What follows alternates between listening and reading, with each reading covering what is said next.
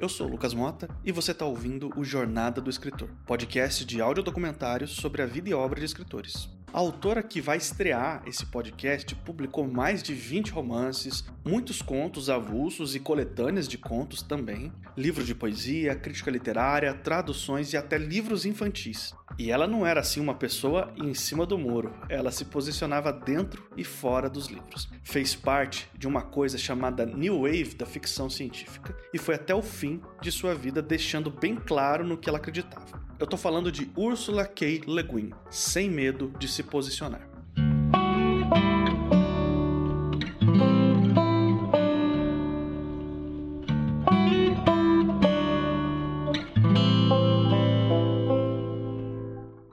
Ursula Kroeber nasceu em Berkeley, na Califórnia, em 1929. Seus pais eram Alfred Louis Kroeber e Theodora Kroeber, e os dois eram antropólogos reconhecidos. Eles eram também especializados em povos americanos nativos. E como antropólogo cultural, o Alfred passava boa parte do tempo em casa, estudando todo tipo de padrão cultural dos povos nativos. Isso significa mitos, músicas, magia e várias outras coisas. A Úrsula chegou a falar que se por um acaso tinha escrito sobre magos, abre aspas, talvez seja porque cresci com um.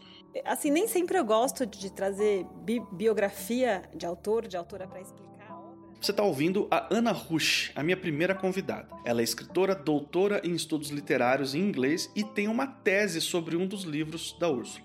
Mas no caso da Leguin, eu acho que tem uns paralelos muito interessantes, porque o pai dela, enfim, foi um antropólogo muito conhecido e a mãe também. Né? O pai dela chama Alfred Kröber, ele é, ele é norte-americano, de uma família de origem alemã, e a mãe dela, Theodora Kröber, que ela também enfim, trabalhou com ele. Eles, é, ela é de uma família, metade dos Estados Unidos, metade vieram da Polônia. E assim, então é interessante ver essa mistura. O pai dela falava alemão, também estudou grego, latim. A Ursula Le Guin falava francês. E eu acho que o mais interessante é que eles tinham muito contato com culturas pré-colombianas, assim, em casa, né?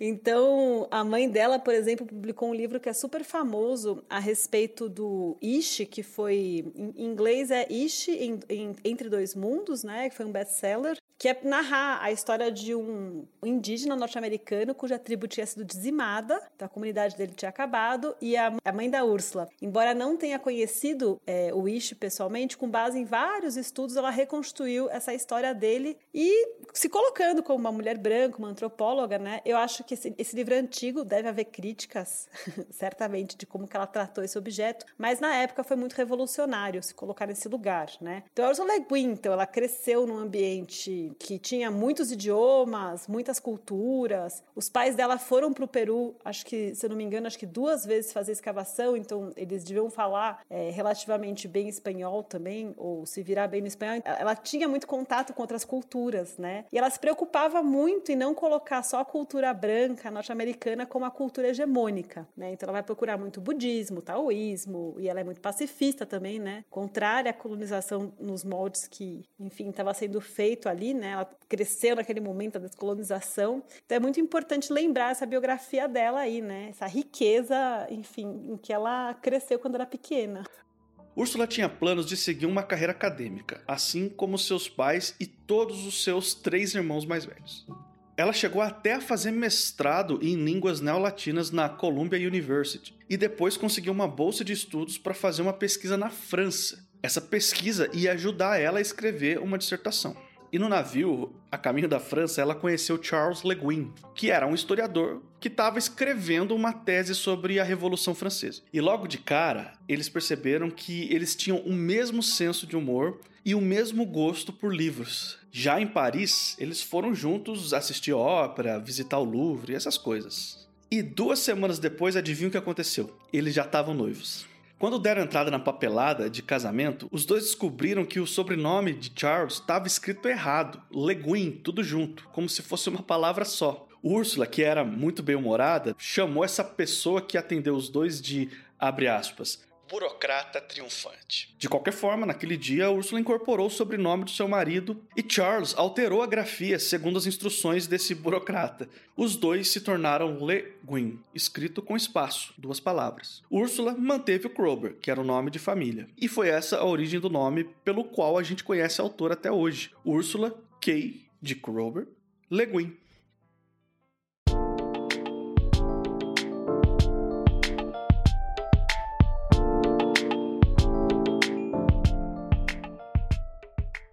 A Úrsula concedeu uma entrevista para a TVAP em 1985. Nessa entrevista, ela foi questionada sobre quando decidiu ou descobriu que seria uma escritora. A resposta foi essa aqui, ó. Eu nunca disse que queria ser uma escritora. Eu disse para mim mesma, porque eu era muito tímida para dizer isso a alguém. Eu sou uma escritora. Eu tinha certeza que isso era uma coisa que eu ia fazer e eu sempre fiz. Desde sempre, Úrsula se considerou escritora. A escrita fazia parte da sua vida. Então, chegou um momento em que ela abandonou a tese na qual ela estava trabalhando e desistiu de alcançar seu título de PhD em poesia francesa medieval. Charles se tornou o primeiro leitor de tudo que Úrsula escrevia e garantiu que ela tivesse tempo para escrever. Quando eles tiveram filhos, por exemplo, ele não despejou todos os cuidados para ela como mãe ele acabou dividindo as responsabilidades familiares e caseiras por igual para que ela pudesse também continuar escrevendo. Mas aqui vale um parênteses, né? Tem um costume muito estranho da gente ficar aplaudindo o homem por fazer o mínimo. A casa era do Charles também, os filhos eram do Charles também. Então não é que ele ajudou a Úrsula. Ele só fez o que era obrigação dele mesmo. Ele assumiu a parte que era de responsabilidade dele para cuidar da família e da casa. E mesmo assim, levou um tempo até que Úrsula conseguisse fazer suas primeiras publicações. Nas palavras da própria autora, o que a manteve escrevendo mesmo sem ser publicada foi a sua, aspas, teimosia e arrogância assumida.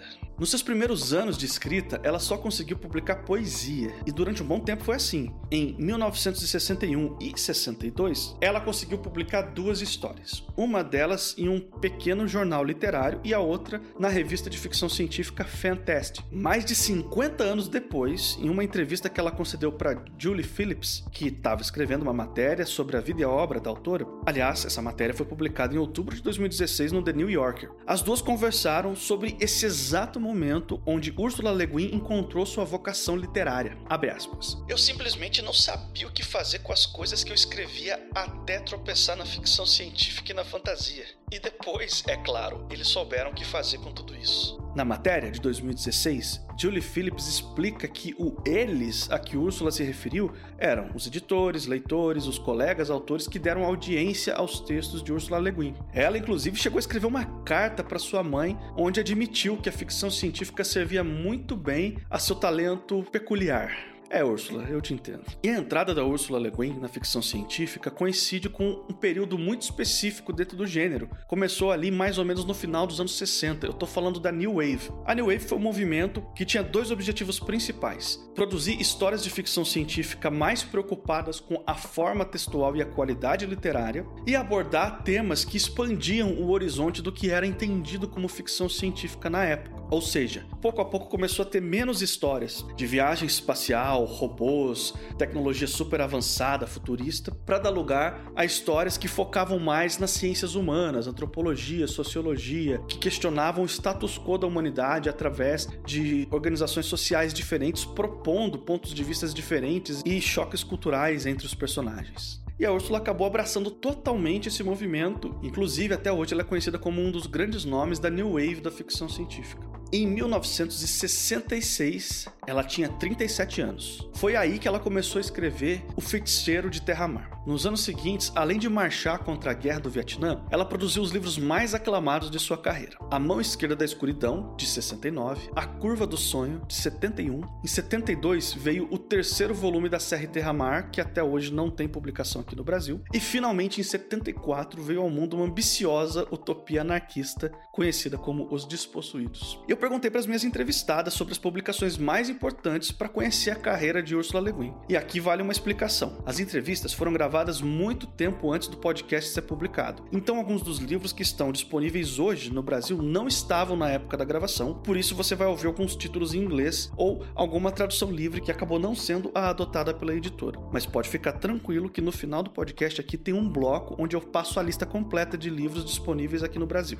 Eu acho que tem o ciclo de Terra-Mar, aí eu acho que o Feiticeiro de Terra-Mar e os outros dois livros, que eu sempre me embarano como falo em português, eu acho que eles são bem importantes para falar dela. E depois o ciclo Heiniano, que são essas ficções científicas que passam nesse universo dominado pelo planeta Heim, que é essa, enfim, essa hegemonia aí que manda é, numa série de planetas. Que aí tá a mão esquerda da escuridão, tá os despossuídos. Aí tem algumas outras obras soltas que são bem importantes. Até o Late of Heaven eu vi que a Morro Branco vai publicar, né? Que ela não se passa exatamente nenhum desses dois universos, mas ela é importante, né? Do ciclo Heiniano, além da Mão Esquerda da Escuridão e os Despossuídos, eu gosto muito de um que chama O Nome do Mundo é Floresta, que em inglês fica muito mais bonito, que é The Word for World is Forest. Ele é muito legal, assim, ele é passa-se por um país tropical. Então, eu acho que esses livros, eles contam bastante quem é Ursula Le Guin, enfim. E se a pessoa não tiver tempo nenhum, ela pode ler aquela short story que ficou super famosa quando ela faleceu, que é The Ones Who Walk Away from Omelas. Todo mundo fala dessa short story dela, que eu acho que também é bem importante para compreender, assim, né? Se quiser ler a Ursula Le Guin, sei lá, em uma página, você pode só ler essa, essa short story que você vai entender um pouco quem que é a autora. Bom, a obra principal, sem dúvida. Quem está falando agora é a Cristina Lazaites, a minha outra convidada. Ela é escritora de ficção científica e fantasia, editora, tradutora, revisora. E além desse profundo envolvimento com a produção literária, ela também é uma grande conhecedora da obra de Ursula Le Guin. Né? Os romances de fantasia dela, principalmente a, a série Terra-Mar, são duas trilogias, né? São seis livros, mas dá para dizer que são duas trilogias. Porque existe um, um hiato muito grande entre a, o lançamento da primeira trilogia e o orçamento da segunda trilogia. E também os livros de ficção científica da série Ecumen, principalmente A Mão Esquerda da Escuridão e Os Despossuídos, que são os livros mais premiados dela, embora ela tenha outros também dessa série muito interessantes. E embora ela tenha também é, obras de ficção científica que não são da série Ecumen, que são muito bons, como é o caso do Flagelo dos Céus, a Cristina citou aqui o nome Ecumen, mas ela na verdade está se referindo à mesma série de livros que a Ana Rust chamou de ciclo Heiniano. Segura essa informação aí. Daqui a pouquinho eu vou retomar o assunto.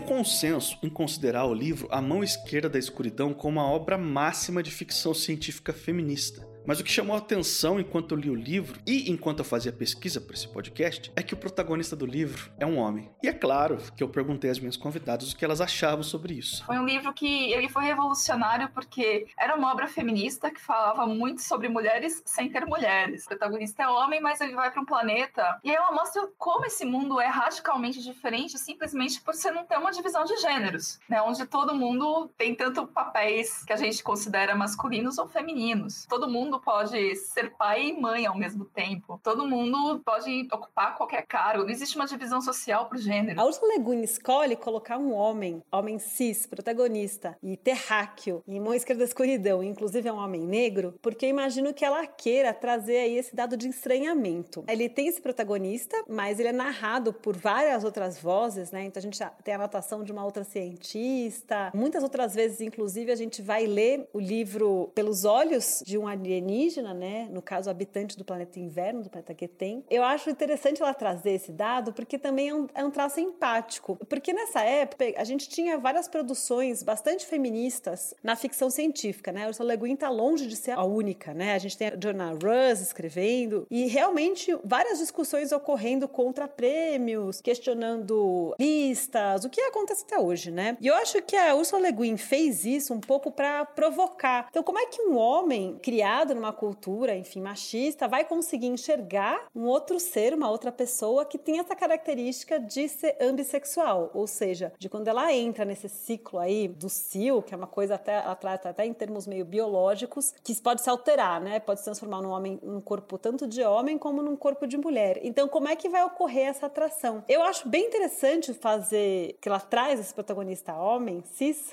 porque vai tirando esses véus, né, da cultura machista e começa a existir ali uma relação, é, amorosa ou enfim carinhosa entre aquelas duas pessoas, onde ali não, não havia. Eu imagino que se fosse uma mulher, essa contraposição aí de enredo não ia ficar tão forte, né? Então o conflito é muito mais forte por ser um homem o protagonista. É importante dizer também que a gente está se referindo a um livro publicado originalmente em 1969. Então, alguns termos e ideias pode estar um pouquinho datado. Os próprios habitantes do planeta Geten, onde se passa a história, hoje em dia podem ser categorizados como pessoas de gênero fluido. E apesar de toda a importância de A Mão Esquerda da Escuridão, o livro não foi um sucesso instantâneo e encontrou muitas críticas à época do lançamento. E levou um tempo para alcançar o reconhecimento que possui hoje. Aliás, a própria autora chegou a postar uma carta de rejeição que recebeu desse livro. Ela tomou o cuidado de ocultar o nome do editor e da editora. Mas eu vou ler um trechinho da carta aqui para vocês. Ursula K. Le Guin escreve extremamente bem, mas sinto muito em dizer que, baseado apenas na alta qualidade do texto, eu não posso fazer uma oferta para o romance. O livro é tão complicado, com detalhes, referências e informações sem fim. Olha só, uma editora que acha que a qualidade do texto não é suficiente para publicar um livro. É, quem diria, né? Além desse começo cruel, a pessoa chegou a chamar a mão esquerda da escuridão de ilegível. Vê se pode uma coisa dessa. Falar sobre isso hoje chega a ser engraçado. Dá para chamar esse editor ou editora de um monte de nomes aí, né? Mas a verdade é que quando a mão esquerda da escuridão foi publicado pela primeira vez em 69, a recepção também não foi lá das melhores. Olha só o que a Ana Roche disse sobre isso. Na realidade, eu acho que até na época que ela publicou o livro, o romance foi bastante criticado porque ela fez. É, o Stanislaus Lem tem um artigo até que corrige umas coisas que ela tinha escrito em termos de cálculos e como é que também se havia habitantes que daquele planeta que mudassem de gênero, isso teria uma, um efeito mais profundo na psique daquelas pessoas que a obra não retratava. Né? Feministas uhum. também falaram que o romance poderia ter ido muito mais além, que não podia, em termos de linguagem, trabalhado em, em termos mais neutros, coisa que já estava sendo feito na época, né? Não era algo desconhecido. A Ursula Le Guin, inclusive, vai ficar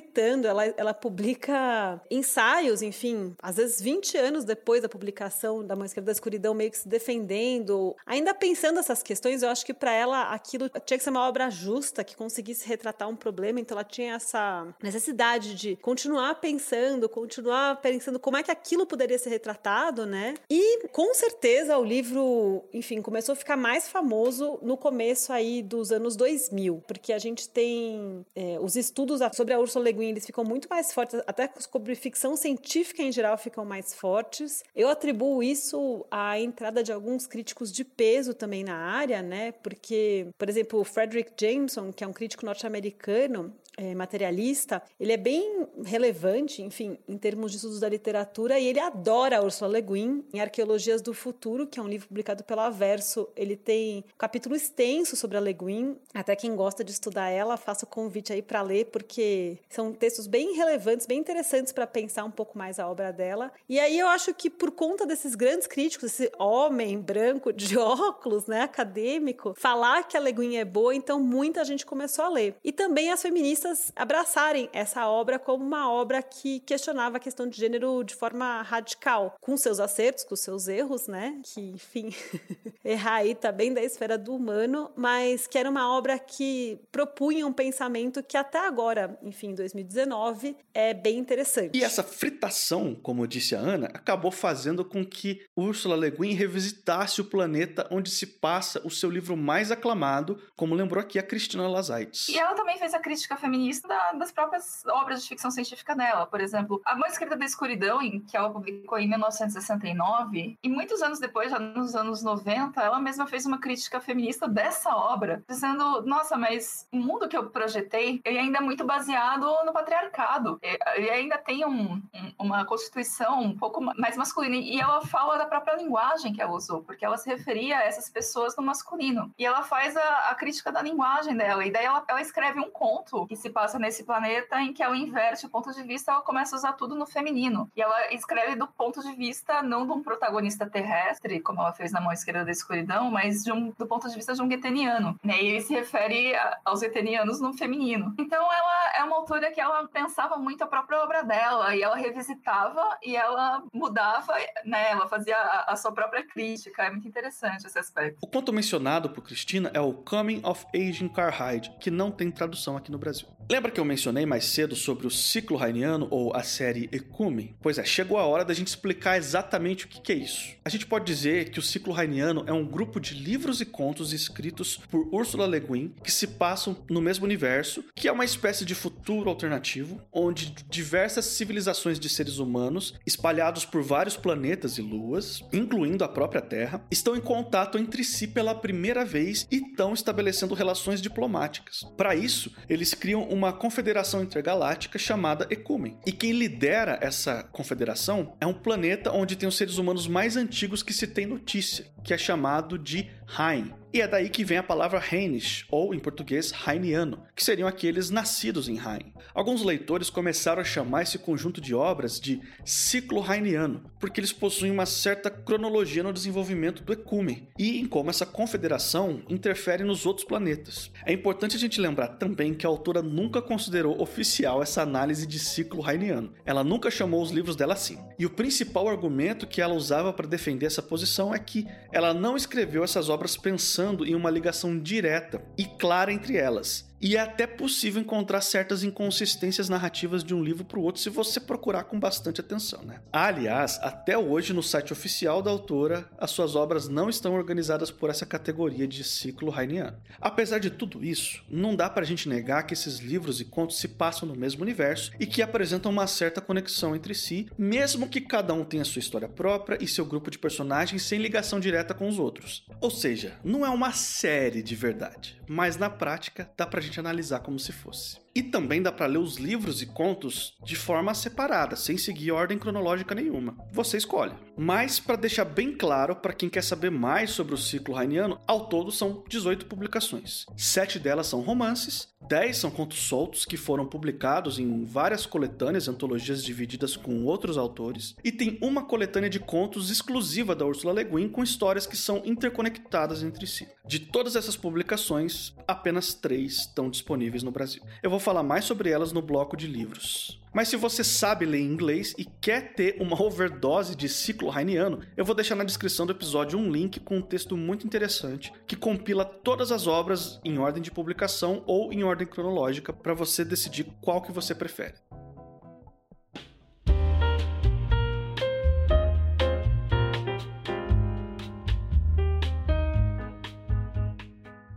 Passar dos anos, o reconhecimento veio para Úrsula de todas as formas.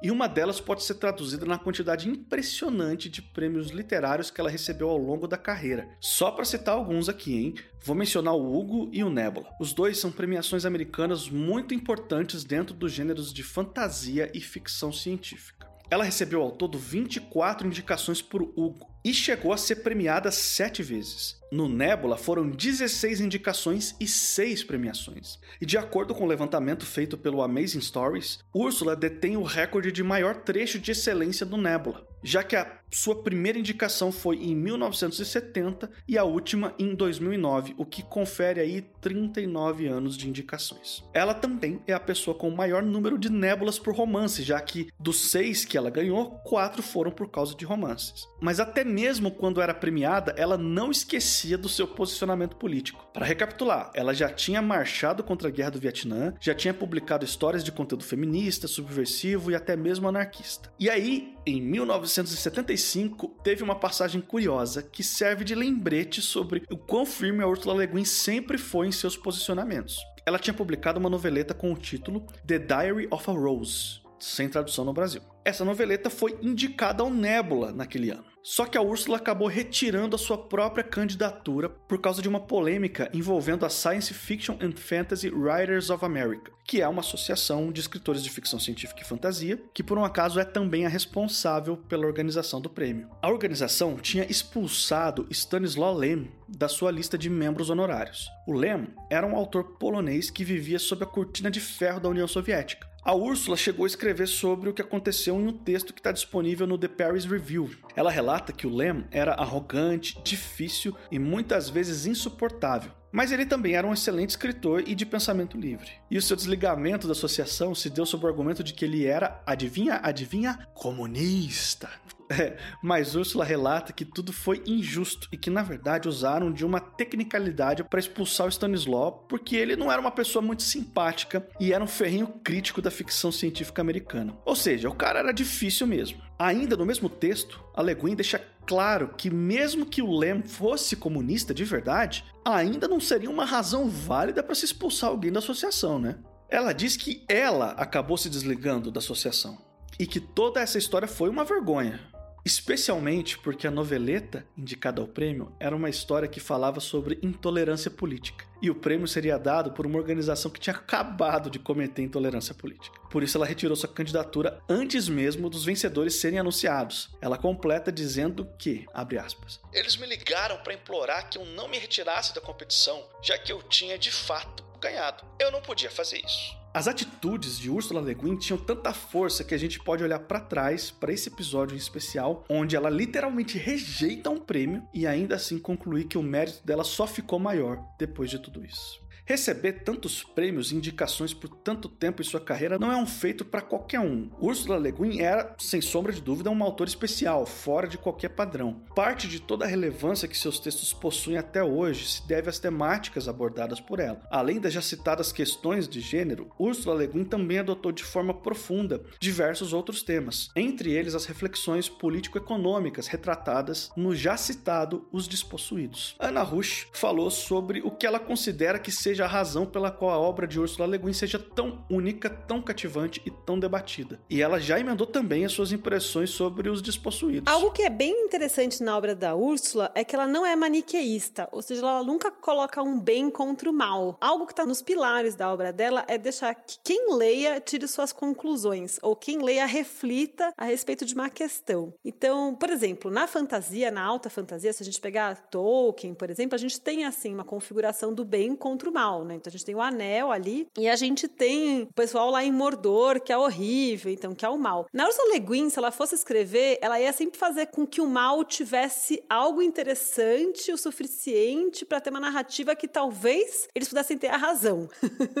se a gente pegar lá, por exemplo, Feiticeiro de Terra-Mar, é bem interessante porque é uma narrativa de um jovem feiticeiro que, aliás, bem antes do Harry Potter, né, que, enfim, tem toda uma discussão sobre isso, mas ele é um jovem feiticeiro e ele estar perto do que seria o mal não é tão errado assim. É como se ele tivesse que entender é, um lado sombrio aí para conseguir, enfim, virar outra coisa, né? Virar uma chave, passar uma etapa. Então, para Ursula Le Guin, nada é muito maniqueísta. Em Os Despossuídos, que é uma obra que eu recomendo muito que vocês leiam, é muito interessante mesmo. Ela também não vai assim falar super mal do capitalismo. Então, ela vai mostrar que tem algumas coisas ali no, na lua capitalista lá que pode ser muito legal para aprender sim. E que talvez aquele anarquista, anarcofeminista ali que o outro personagem conhecia não era muito bom. Então ela vai sempre deixar, de alguma forma, uma parte do conteúdo para quem decida seja quem leia. Então, nesse aspecto, ela é uma escritura muito interessante, porque se você lê um livro dela, você fica pensando dias a fio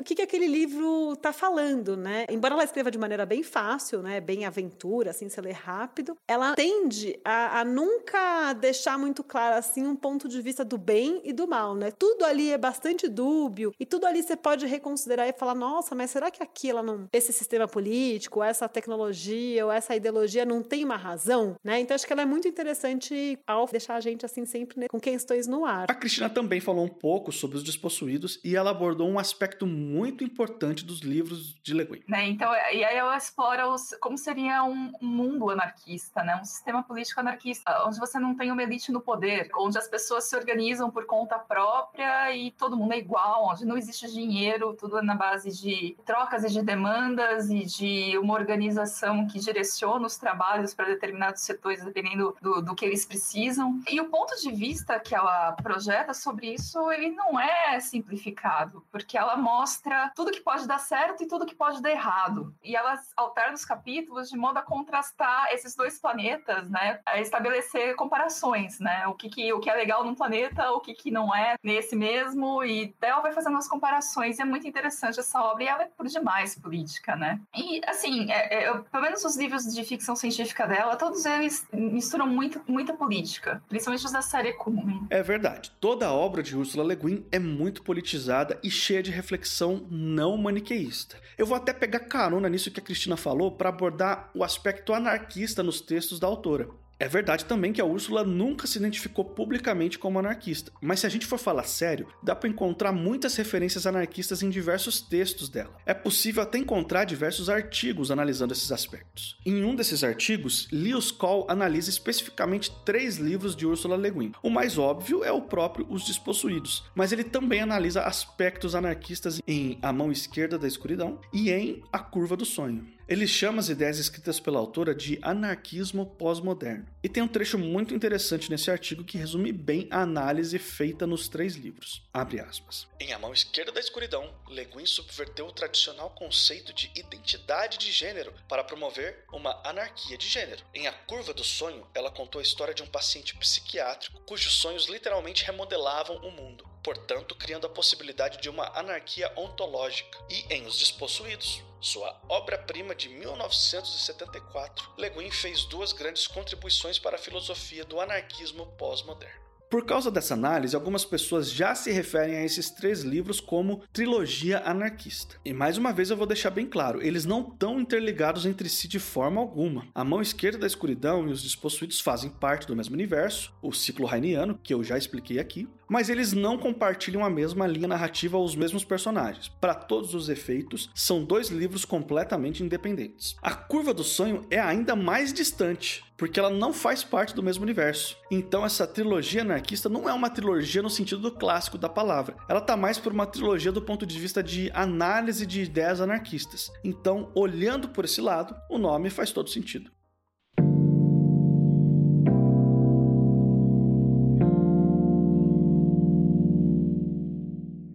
Eu acho que já ficou bem claro porque a obra da Ursula Le Guin é indispensável. Ainda assim, Ana Rush falou um negócio que faz a autora ficar mais especial. Bom, a Le Guin, ela tinha a capacidade de sempre acreditar na ficção científica e na fantasia. Ela era uma autora assim muito vocacionada a trabalhar dentro desses gêneros. Ela não quis flertar com a alta literatura, né? Aí tô falando entre aspas, mas o romance realista, né? Por exemplo, o sonho do Philip K. Dick era ser reconhecido como um autor do realismo, né? Ele chegou a escrever várias obras nesse sentido. A Margaret Atwood também nunca assumiu o seu lado de autora de ficção científica até, enfim, quase o século XXI, né? Então aí recusando o rótulo, embora não recusasse os prêmios, ela não queria ser vista dentro desse nicho, porque ela achava que esse nicho traria um olhar preconceituoso sobre a obra que ela produzia, o que até eu posso entender, né? Não tiro também a razão dela. A Ursula Le Guin não, ela era muito confortável em ser nerd, né? Ela era muito feliz em escrever sobre planeta, sobre dragões. Ela tinha muito prazer nisso tudo. Ela gostava muito de ler essas coisas, então ela nunca teve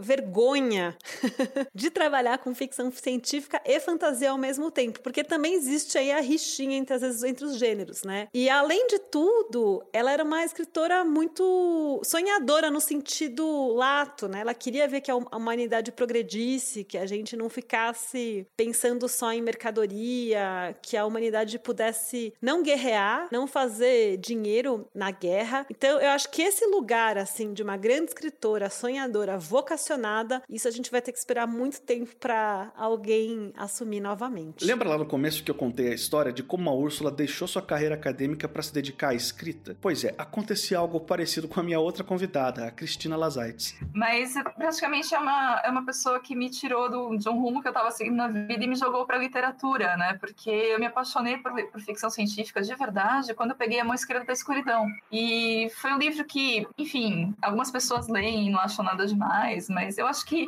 o livro é, é muito pessoal, né? Uma coisa, de repente, um livro que vem em um determinado momento da sua vida, que transforma a sua vida e que para você acaba ficando especial. Eu fiquei tão louca por aquele livro porque pela primeira vez eu peguei uma história que, sei lá, me, me achuçou, né, de uma forma. E aquilo era bem escrito, e aquilo era poético, e aquilo era muito transcendental, e era muito profundo, sabe? Não era a fama que costuma ter a ficção científica, né? Embora a, a ficção científica ela seja, digamos, na, na literatura má afamada, como se fosse uma mera literatura de entretenimento, grandes questões filosóficas são discutidas por meio da ficção científica, né? E esse é o meu fascínio para com esse gênero. Né? E é por isso que eu me coloquei a escrever o ficção científica 10 anos atrás. Eu escrevi meu primeiro livro, acho que uns dois ou três anos depois que eu tinha conhecido a Urso e tinha me apaixonado completamente por esse tipo de literatura. Né? Então, é, tipo, é, o poder dela é tão grande, né, através da literatura, que realmente mudou minha vida. Eu acho que eu fazia biomedicina na época, quer dizer, eu terminei a faculdade, ainda fiz mestrado na área, tudo. A literatura me pegou de um jeito que eu percebi que eu só ia ser feliz se eu mudasse de área, se eu começasse a trabalhar com livros, né? Então, realmente mudou minha vida, ela mudou minha vida. Além dos prêmios já citados e de muitos outros que eu vou deixar de fora desse podcast, porque tomaria muito tempo, convém citar mais um, que é o National Book Award, um importante prêmio americano dado todos os anos para obras literárias. O que Úrsula recebeu em 2014 foi um prêmio especial por toda sua contribuição para a literatura americana. Quem a homenageou na entrega da medalha foi ninguém menos do que o Neil Gaiman. O discurso de Úrsula foi histórico, também foi carregado do seu famoso bom humor e dos seus posicionamentos políticos e do seu espírito crítico. Eu vou ler para vocês agora a parte mais icônica de todo o discurso. Abre aspas. Nós vivemos no capitalismo. Seu poder parece inescapável. Mas até aí o poder divino dos reis também parecia. Qualquer poder humano pode ser resistido e mudado por seres humanos. Resistência e mudança frequentemente começam na arte. E muito frequentemente na nossa arte. A arte das palavras. O discurso foi feito em inglês, é claro, mas se você quiser ler a transcrição em português, ela está disponível lá no Medium. Foi um trabalho em conjunto da Ana Cristina Rodrigues, do PT Rissati, da Cláudia Fusco e da Kátia Regina Souza. O link tá aí na descrição. E esse discurso se tornou icônico e serve muito bem como um resumo de tudo que a Ursula Le Guin acreditava. E no último dia 21 de outubro de 2021, para celebrar o que seria o aniversário da autora se ela ainda tivesse viva, Theo Downs Le Guin, que é o filho e administrador do espólio de Ursula Le Guin, anunciou no Twitter a criação do Ursula K. Le Guin Prize for Fiction, que nada mais é do que um prêmio anual dado a livros de ficção que se encaixam na ideia propagada nesse famoso discurso da autora. O prêmio promete reconhecer as obras que imaginem futuros alternativos para a humanidade e que contenham alguns dos elementos presentes nos livros de Úrsula, incluindo, mas não se limitando a, abre aspas, esperança, igualdade, liberdade, não violência e alternativas ao conflito. Essa notícia chegou para aumentar ainda mais a sensação de que o legado de Ursula Le Guin só tem a ganhar em importância e significado com o passar dos anos. Ursula Le Guin já não estava muito bem de saúde quando faleceu. Embora a causa exata da morte não tenha sido divulgada, seu filho chegou a dizer que provavelmente foi um ataque cardíaco. Ursula K. Le Guin faleceu em 22 de janeiro de 2018, aos 88 anos.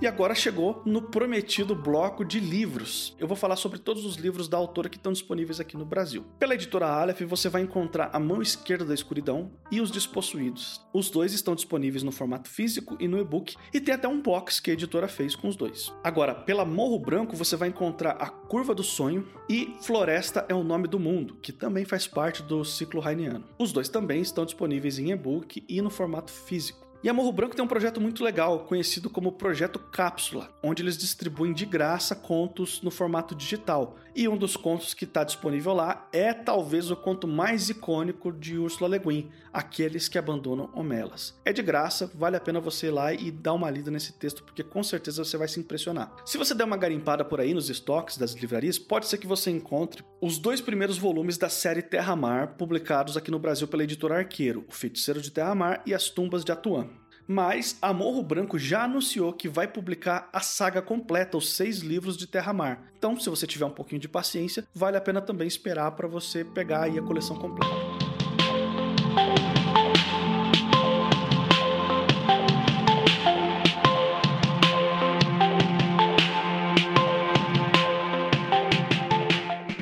Esse aqui foi o primeiro episódio da primeira temporada do Jornada do Escritor. Essa primeira temporada vai contar com seis episódios ao todo, além de um episódio extra no final, onde eu vou falar um pouquinho sobre o futuro do podcast. Se você encontrou alguma informação errada, tem alguma pergunta, alguma crítica ou sugestão, você pode mandar um e-mail para podcast jornada do escritor tudo junto gmail.com. Eu sou Lucas Mota e faço a criação, apresentação, roteiro e edição. A distribuição fica por conta do feed Os Doze Trabalhos do Escritor. As minhas convidadas de hoje foram Ana Rushi e Cristina Lazaites. A capa e a identidade visual do podcast é da Gabi Fontes e todas as músicas são de uso livre. Se você quiser conversar comigo sobre literatura ou saber as novidades sobre Jornada do Escritor, é só me seguir no Twitter e no Instagram, no mrlucasmota. O Jornada do Escritor vai ficando por aqui, semana que vem eu tô de volta.